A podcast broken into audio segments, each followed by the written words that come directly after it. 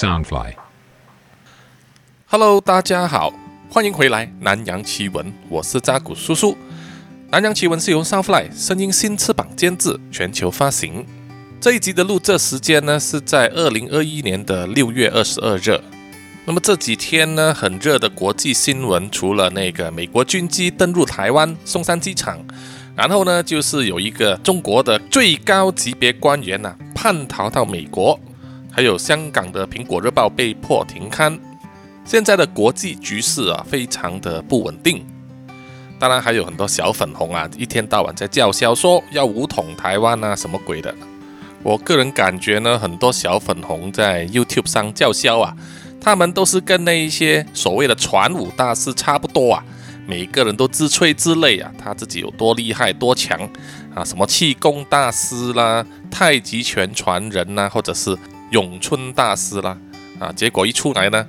被训练过的搏击高手啊，或者是拳击手啊，业余的都有啊，啊，三两下就打趴了这样子，然后呢就会开始马后炮啦，然后就会开始用各种各样奇葩的理由啊来解释，比如说那一天吃不饱啦，睡不好啦，舟车劳累啦，啊，地板太硬啦，我的气功太强，如果使出来会整碎你的经脉啦，年轻人不讲武德啦，这样子。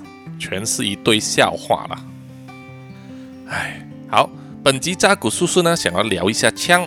枪这个东西呢，很多男性啊、男听众呢，可能都会很喜欢、很着迷；女性听众呢，啊，可能稍微差一点。不过多了解一下也是好的，因为这个跟各位的生活呢，啊，未来呢，可能有息息相关。就是别说武统台湾呐、搞不好有一天反攻大陆的时候，呃，台湾人拿着枪呢进去了大陆面呢。那小粉红啊，只能拿着锄头，用他们的键盘或者是手机，或者拿几根筷子跟你搏斗吧。因为在大陆呢，很多地方啊，连菜刀都得注册，由政府管理啊，家里藏多少支也有限制啊。所以更别说呢，家里要有枪或者是气枪啊。但是台湾就不一样了吧？台湾有服兵役，那么男生呢，绝大部分服过兵役的都有烧过枪吧？那么台湾市面上呢，也可以卖气枪哦，就是外形呢跟真枪几乎一模一样，只是把枪口呢做成荧光橙色作为辨识。气枪本身发出来的就是 BB 弹嘛，那种塑胶子弹，一颗一颗圆圆的。但是呢，有些人把这个气枪拿来改造之后啊，可以发射钢珠，那么杀伤力啊就大很多了。打中了皮肉的话，可以痛几天呐、另外，在台湾民间呢，也容许拥有执照的人呢、可以拥有枪支啊，这一点就跟大陆不一样了。根据我找到的统计呢，啊，可能不是最新的，台湾的两千五百万人里面呢，拥有执照可以合法收藏枪支的人呐、有超过一百万，而合法注册的枪支呢，就有三百三十万支。那么根据不同的级别、职业还有用处呢，啊，也受到相关的法律牵制。简单来说就是下列几项。那么如果是台湾的朋友认为我说的有错的话，欢迎指正哦。呃，台湾的枪支分成三种级别，第一种呢就是民用，民用的包括猎人用的步枪；第二种呢就是军用，军用呢可以使用机关枪、冲锋枪这类有连发功能的。第三种就是普及用，普及用的包括手枪、散弹枪以及特殊的，比如说追击枪。在台湾要申请拥枪的话，首先一定要超过十八岁，并且呢，啊，让政府对你的背景进行调查，确认呢你的家庭背景没有问题，本身的健康心理素质没有什么心理疾病。那么通过批准后呢，政府就会发给你一张执照，好像是叫做授权卡吧。如果我没记错的话，步枪授权卡呢是可以让那个拥有步枪的人呢把枪藏在他的车里面，但是呢不能将枪带进去政府机关大楼以及限制拥枪的特殊地点哦。那么手枪许可证呢，就是容许一个市民拥有手枪，并且呢在公共场合上携带。另外呢就是老将许可证啊。这种是专门给退休的军人或者是警察之类的执法部门啊，他们可以拥有枪支，并且呢有更大的自由，比如说可以带枪呢进入限制带枪的特殊地点。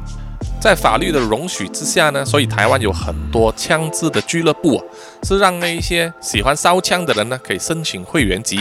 在这个俱乐部里面呢练枪，或者是喜欢枪击运动的选手呢，在俱乐部里面呢练习。相比台湾的话呢，南洋的其他国家呢，对枪的看法以及法律呢大有分别啊。比如说新加坡，新加坡的年轻人也必须服兵役，符合年龄的年轻人呢必须从军。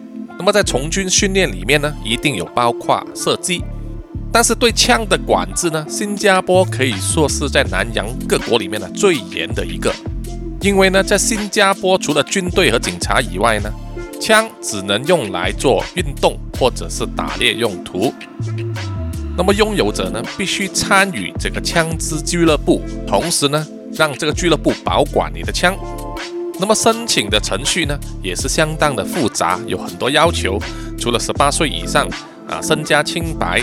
没有精神问题，没有犯罪记录，那么个人品行良好等等，所以新加坡人呢是不能把枪放在家里的，连子弹也不行。如果被发现了私藏枪支，或者只是收藏一颗子弹，就算是犯法了，必须坐牢，甚至是鞭打。更别说是有人在大街上哦随意开枪杀人的情况啊，在新加坡呢几乎是没有发生过。因为要面对的呢，就是终身监禁，甚至是死刑啊！即使是新加坡的警察，也必须遵循非常严格的标准。比如说，他们真的是在面对生命受到威胁的时候啊，不得不开枪的时候，每一发子弹啊，是为了什么原因而发射，打在哪里，连子弹壳呢都必须捡回去，然后写一份详尽的报告啊！这一点呢，就是跟美国的警察不一样了。美国警察呢，就好像牛仔一样啊，喜欢就开。那么接下来说到马来西亚了，在古叔叔所在的国家，马来西亚对枪的管制也说是相当的严呐，但是没有新加坡那么严。在上个世纪呢，也就是七十八十九十年代呢，很多住在郊区或者是偏僻地带的人呐，都可以拥有猎枪，一般都是单发或者是两发的散弹枪哦。因为呢，马来西亚地方面积大，很多森林嘛，所以有森林呢，就有很多野兽了，比如说老虎、野猪。鳄鱼、大蟒蛇啊，在马来西亚还发生过蟒蛇活吞人的记录啊。那么住在这一些种植农作物地区啊、垦殖区的人呢，为了保护他们的农作物，就可以用枪来防身，或者是呢杀那些野猪。但是到了二零二零年的时候呢，马来西亚政府就颁布了新法令，就收回了所有猎枪的执照。这个是为了制止啊，在国境里面的野生动物被滥捕和滥杀。那么据说现在政府呢，也不让一般民众啊去申请拥有枪支的执照了。以前是可以的，就是不要让这些拥有枪的人呐，以后可以加入那些，比如说民兵集团或者是恐怖组织来颠覆国家。那么这一点也不得不说一下呢，相当多的回教激进组织啊，这些分子呢，是通过马来西亚作为跳板。或者是说作为招募新人的地方，那么这些激进的年轻人呢，就会加入这些组织，然后去中东啊帮忙打他们的胜战了。简单的来说，马来西亚呢拥有枪或者是枪的部件、零件，甚至是子弹呢，都需要有执照。如果没有执照的话，就是犯法。即使是气枪或者是外形和真枪非常相似的仿制枪呢，也是违法的哈。一旦触犯这个私藏军火罪呢，最低刑罚是坐牢十四年和打六鞭。那么，即使是有执照的人呢，如果不是在正当防卫或者是自卫的情况下，蓄意的向人开枪，造成伤害或者是致命的话呢，面对的刑罚就是死刑了。那么现在在马来西亚，如果要合法拥有或者是使用枪支的话呢，只有在三种情况。第一个就是自卫了，比如说私人保镖或者是银行警卫这种职业。第二种呢，就是用来保护自己的土地或者是产业不被害虫或者是呃野兽的侵袭。这一类比较像是猎人或者是垦殖区的地主哦，他们用枪的目标呢就是老虎啊、野猪，还有就是乌鸦。那么马来西亚雪兰莪的把生市呢，因为出现太多的乌鸦，就是干扰了民生。所以呢，政府就出了一点赏金，让猎人啊来猎杀乌鸦。我记得当年看新闻的时候，好像是说每打一只乌鸦呢，就给十块钱马币，大约就是一百元台币。好，那么符合上述用途的人呢，就可以向马来西亚的皇家警察申请拥有枪支的执照了。同样也是必须通过背景检查啊、健康判断、没有犯罪记录等等，然后呢，也必须要有一定的钱。第三呢，这个执照是必须要每年更新，它是在每年的六月三十日呢就会过期了。据扎古叔叔所知呢，马来西亚很多退休的警官啊、退休警察、前军人，还有一些有钱人呐，包括政治人物，他们都会拥有枪支的执照。因为这些有钱人呐，要保护的就是自己嘛，他自己就是一个财产。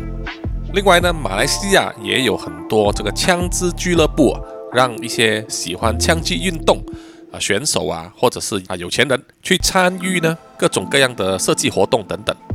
那么扎古叔叔呢是有去过这个枪支俱乐部，也看到不少呢有钱人呐，就是喜欢去那一边烧枪。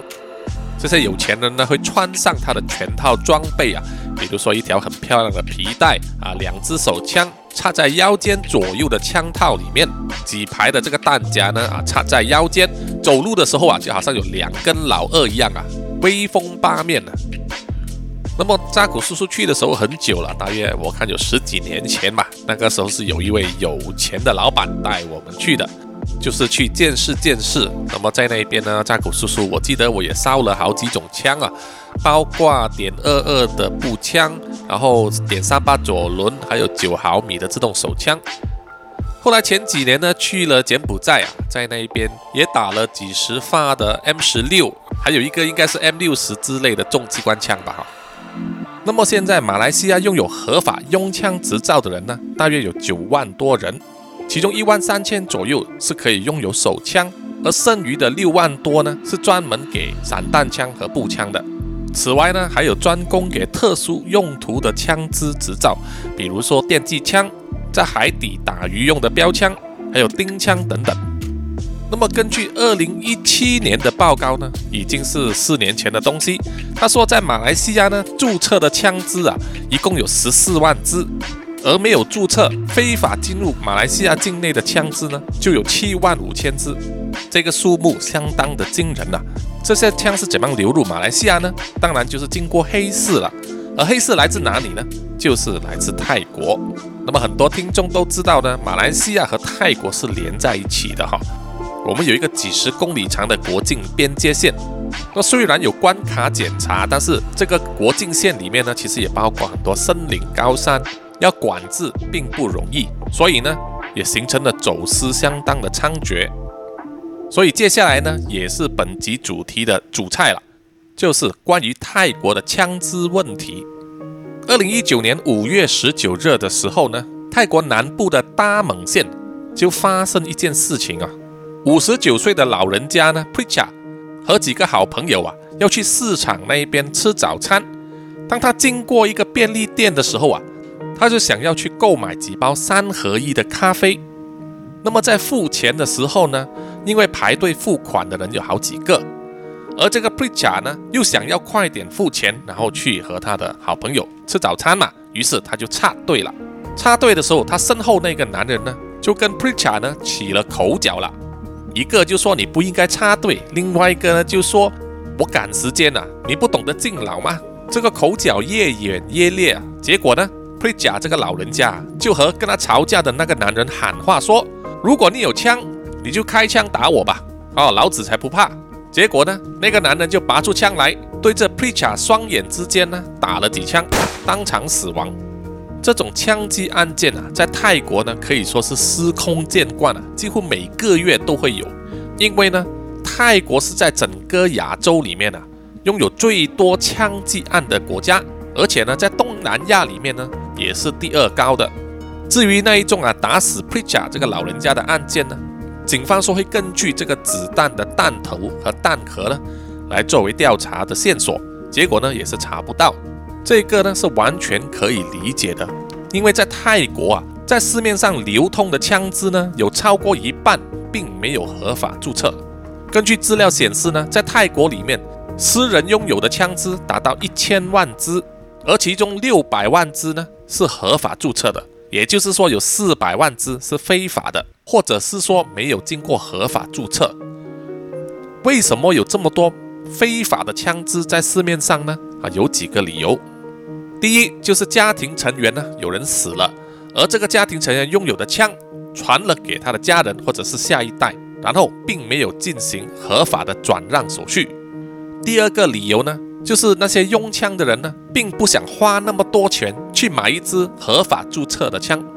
第三种就是，比如说杀手或者是毒贩这一类的不法分子呢，他们要的枪呢，就是没有序列号码、没有记号，被警方调查的时候追溯啊，没有办法呢，能够牵扯到他的身上。而在泰国发生的枪击案呢，最多的肇事原因呢？居然是情侣之间的争执啊！所以啊，如果有情人变了心，那么愤怒的男人或者是女人呢，拿着枪去把旧情人呐，或者是抢夺他爱人的人杀死呢，在泰国几乎每个月都会发生好几宗。如果不要自己动手的话，花钱请一个人来代劳，其实也并不昂贵哦。最低的入门价是一万泰铢，也就是八千多块钱新台币吧。那么，如果你要杀的目标呢，是一些名人或者是高风险人物呢，那么代价呢可能会跳升到十万泰铢，也就是八万多块台币啊。这个完全是看执行的难度而定的。如果你请的杀手呢，他用的是便宜的枪啊，比如说土制手枪，执行任务的时候呢，是骑着机车经过目标人物的身边，然后就对着他的脑袋瓜扣扳机，那么你就只需要付一万泰铢了。无论如何呢，在泰国如果要合法拥有枪支呢，是可行的。问题是你需要钱，而且不便宜。对于一般泰国人的平均薪水啊，是每个月三万泰铢左右呢，啊，这笔钱呢就是一个大数目了。如果钱不是问题的话，第二个就是要有一个正当的理由了。因为泰国政府啊，内政部呢也是会对拥枪的人呢进行详尽的背景调查。那么这一关不容易过，但是能过的例子呢是比比皆是的。所以如果在泰国你能够合法拥有枪支的话，就是一个身份的象征。但是合法用枪和非法用枪的这个数目的对比呢，非法枪支的数量还是太多了。其实关键的原因啊，也是因为非法的枪支太容易得到了。在二零一八年二月四日的时候呢，泰国的建筑大亨啊。叫做 Premcha Kanasuda，因为非法捕猎受保护动物以及杀死了一只非常罕见的黑豹而被警察逮捕。那么，当警察上门呢，去他的家里以及他打猎的营地里面搜索的时候啊，居然发现了 Premcha 个人呢，居然藏有四十三支枪支，其中六支呢是非法拥有的，或者是说没有经过正当的程序注册的。所以呢，Premcha 就和他的其他三位朋友啊一起被控上法庭了。结果呢，这位大亨啊被判二十六个月的刑期，其中十六个月呢是因为非法拥有枪械，八个月呢是因为参与捕猎受保护动物，而两个月呢是因为他收藏了一只死掉的这个黑仙的样本啊。这个黑仙是一种受保护的鸟类。好，刚才说到呢，泰国要得到非法的枪支呢，非常容易啊，因为黑市的枪械商人呢，就会在 Facebook 以及网页上啊刊登他们的广告，或者加入一些 Facebook 上的啊枪械爱好群组呢，自然就可以找到线索啊，或者是资料，教你怎么去买呢非法的枪支、旧的枪，好，比如说二手的，或者甚至是呢土制的手枪。所谓土制的手枪呢？就是某一些黑手师傅啊，在自己的家里面啊，用手工方式打造的手枪。这种泰国的土制手枪呢，他们称为 Thai Brady。那么这些黑手师傅啊，是怎么样懂得制造枪支呢？那么首先第一种呢，就是在这个工厂里面学到的。因为泰国呢，曾经有这个兵工厂啊，生产枪支。这些黑手师傅啊，可能过去在里面工作过。那么通过观察和学习呢，啊，知道怎么制作了。第二种呢，就是本身有这个打铁啊、筹铁的经验，通过自学或者是买一把这种手工枪回来啊，拆开啊，以逆向工程的方法呢，做成模板，然后逐一的复制。所以这种手工制作的土制手枪呢，质量好不好啊，没有一个保证哦，就是看那位师傅的手工，还有一点个人的运气了。因为这些土制手枪呢，成本呢并不贵，那么可以卖出的售价也不会太高。每个月一定得造一定的数量啊，才能够符合这个时间还有人力成本，所以呢，根本没有时间去做这个测试啊。所以买了土制手枪之后啊，在开枪的时候卡弹或者是炸膛的情况呢，也是屡见不鲜的。所谓炸膛呢，就是子弹在手枪的枪管里面爆炸哦，这个时候呢，通常会把那个人的手指呢炸断了。好，所以综合前面所说呢，在泰国啊，如果要非法购买枪支呢，实在是太容易了，根本呢都不用去那种所谓的暗网。那么在泰国境内啊，拥有合法执照、开着正式的门面啊，贩卖枪支的商人来说呢，做他们这一行啊，确实也不容易。比如说，在泰国的老城区，或者是叫做拉达那个星岛呢。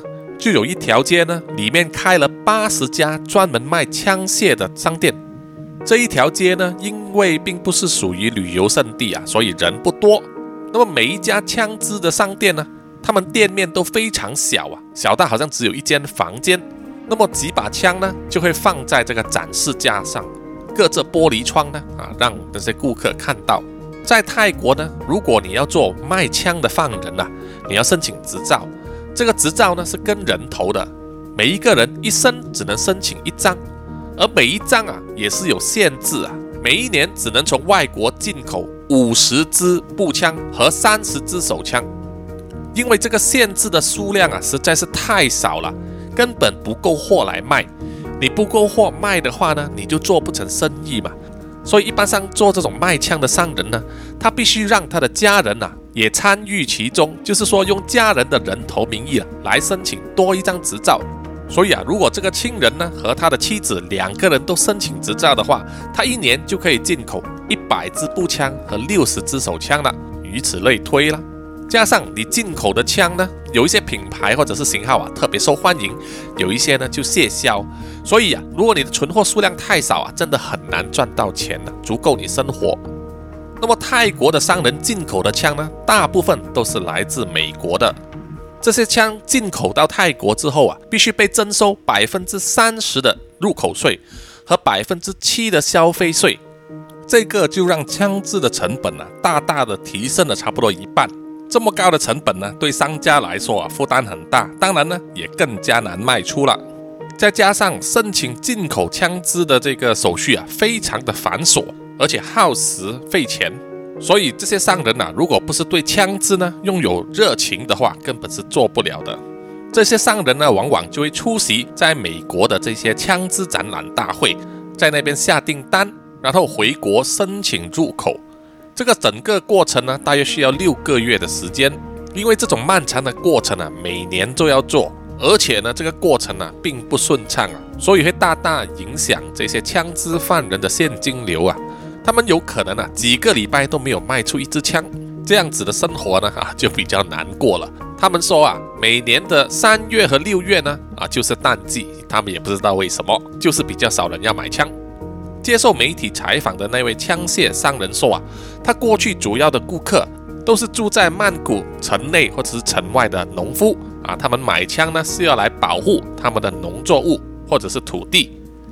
但是这最近这五年呢，泰国突然间开始流行这个射击运动啊，慢慢的走向主流啊，所以呢，最近这几年呢，他所卖的这种专为比赛或者是运动用的枪支呢，特别受欢迎。这位枪械商人啊，本身非常的爱枪啊，他个人呢就收藏了二十支枪，偶尔会把他的枪拿出来啊，带去射击场那边呢磨练一下。好的。很多人对泰国人的印象啊，就是他们很和善、温柔，因为他们是一个佛教国家嘛，哈，非常有佛心。但是呢，也不能因为他们有佛心呐，就去欺负泰国人了。你们这些小粉红，因为啊，他们随时都可能有枪的哈。加上泰国的政局呢，连续这十几二十年来啊，都不算是很安稳呐，所以蛮多人呢都会有武器在家里作为保身的用途。那么在本集结束之前呢，扎古叔叔要说一说这个发生在泰国非常著名、非常惊人的枪击案哦。这个是有一位听众呢在 IG 里面留言啊，希望我能够说一说。这个枪击案呢，是发生在二零二零年二月八日和九日，在泰国东北部啊，叫做科勒府 （Korat） 啊，泰文名字应该是叫做 Nakhon Ratchasima。这个枪击案呢，就是有一位泰国的正式士兵啊，他手持武器呢，杀了三十个人，最年轻的死者呢，只有十三岁，受伤的达到五十七人，而事发地点呢，从军营。到购物商场，被警方包围在购物商场里面之后啊，经过十几个小时的对峙，才被击毙的。这一宗枪击案呢，是泰国历史上呢最大宗的公开场合枪击事件了。而涉案的士兵呢，叫做 Jakraban Thoma，以下呢我就简称他为 Thoma。一九九八年出生，当时呢他只有三十二岁啊。Thoma 的军衔呢是 Sergeant Major First Class。应该是叫做一等士官长，他受过正统的士兵训练，并且呢拥有出色的枪法。那么这位看起来拥有大好前途的军人呢，为什么会突然间这样子疯狂杀人呢？我们现在就来看一下啊事发原因。根据媒体的报道指出啊，事发原因呢是因为房产交易的纠纷。这种纠纷呢牵涉到了他的直属上司格塞上校。这位上校呢，就怂恿托马进行一项土地房产交易，借此呢骗取了他的金钱。而托马呢，就在二零二零年的二月八日去了这位上校的家里呢，和他当面对质。那位上校呢，拒绝退还金钱给托马。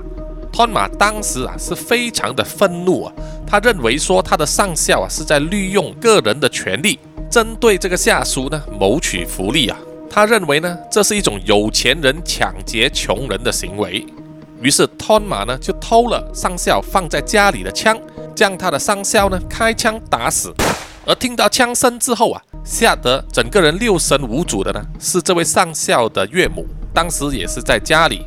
汤马呢也开枪把这位老女人呢打死了。杀了两个人之后啊，汤马还不满足。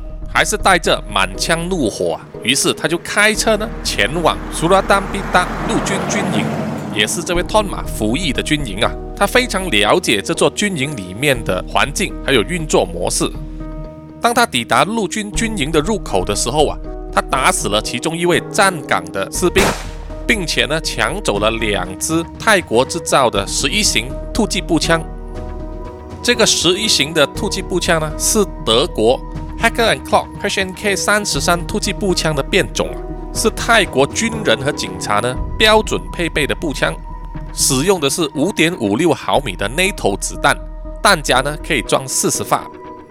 有了这两把突击步枪之后啊，托马就直接闯进了军营里面的军火库，偷走了一支美国制造的 M 六十重机关枪和七百七十六发子弹。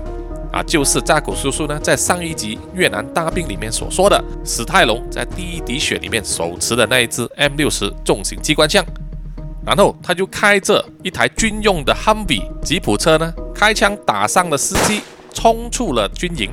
在这个过程之中呢，汤马开枪打伤了两名警察和两名无辜的市民，其中一名警察呢，他的腿部和背部啊多处中枪。开着汉比吉普车离开军营之后啊，汤马呢就可以说进入了 GTA 模式啊，就是一面开车呢，一面在街上扫射。他先后呢停在一家寺庙前面了，开枪射杀了八名市民还有警察，然后就把车呢开到了科勒非常有名的购物广场，叫做 Terminal Twenty One，也就是二十一号终点站了。当他到了这个购物商场门外之后啊。汤马就下了车，在商场外面呢大肆的扫射，打死了十二名路过的市民啊，同时呢还击中了一个煤气桶啊，引起了爆炸，周围的人啊都是吓得鸡飞狗走啊，现场一片狼藉啊，就好像是在战场一样。然后呢，汤马就斯斯然的走进了这个商场啊，继续开枪杀死了两个购物的人，然后在商场的四楼呢挟持了十六名人质。在这一段杀戮的期间呢，托马还用他的个人账号在 Facebook 上进行直播，并且贴出呢枪击现场的照片呢。在 Facebook 的直播中呢，托马还大声的呼喊说：“有钱人呐，现在都在欺骗穷人，想要抢穷人的钱呐！你以为你们可以把钱带进去地狱吗？”之后他所贴出的这个枪击现场照片啊，他还加了几段文字啊，包括 “It is time to get excited”，就是说好戏要上演了。另外一句就是 “Nobody can avoid death”，就是说没有人可以逃过死亡。托马的直播和贴文呢，后来被 Facebook 删除了，他的账号也被 Facebook 封锁。Facebook 本身呢，也发言谴责他这种枪击行为。但是啊，他的直播画面呢，已经被媒体录下来了，并且呢，被泰国当地的新闻媒体啊，在全国的电视新闻时段播放。这样子做呢，就引来了舆论的批评和谴责啊，就说这一家新闻媒体呢。利用恐慌的杀人事件来争取收视率和曝光率。当警察和军人来到这个二十一号终点站购物商场的时候啊，他们把这个商场团团包围，并且通过广播呢要求托马释放人质，弃械投降。而托马给警方的回应呢，就是开枪，他连开几十枪，就打死了一名警察和一名士兵，同时啊，致伤最少另外三人。这样子，警方和军方啊也不敢轻举妄动了。焦灼了几个小时之后啊，警方就找来了托马的母亲来到现场啊，想要劝说托马呢投降，并且释放人质。可是这一招呢并没有奏效啊，托马呢还是继续坚守在商场里面。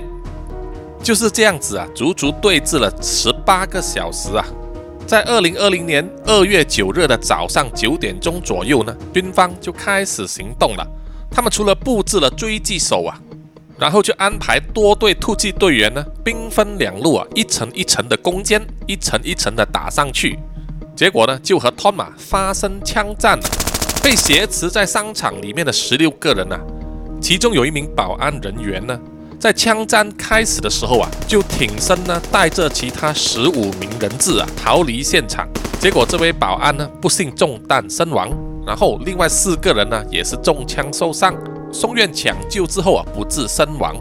整个枪战的过程呢非常的激烈，托马呢一边反击一面移动啊，从四楼移动到地面层的一楼，最后呢他应该是躲在超级市场里面啊。在那个冷冻房那边啊，做他最后的据点。结果呢，托马就在那边被警方呢开枪打死了，结束了这一场血淋淋的枪战。这一次的枪击案件呢，震惊国际啊，很多人都记忆犹新。除了新闻媒体受到谴责之外呢，军方也是同样逃不了责任了。很多泰国人民呢，都要求泰国军方呢给军队进行重组。在一个原本应该是荷枪实弹、守卫森严的陆军军营里面呢，居然那么容易的让一个暴走的军人呢偷了武器，并且呢还随意射杀同僚、警察还有无辜的市民，这个是当下军方要反省，而且呢必须在最短时间里面改进的地方。哎呀，在这里呢，扎古叔叔希望那些枉死的人呐能够早日安息，投胎转世。那么本集的南洋奇闻呢，就到此为止了。谢谢各位听众的收听，喜欢的朋友呢，欢迎到 Apple Podcast、Mixer Box、Spotify 啊等等地方呢，给我点赞啊、留言。也欢迎呢各位追踪南洋奇闻的 IG，还有扎古叔叔的 Line 啊，给我分享一些意见。那么我们下一集再见了，拜拜。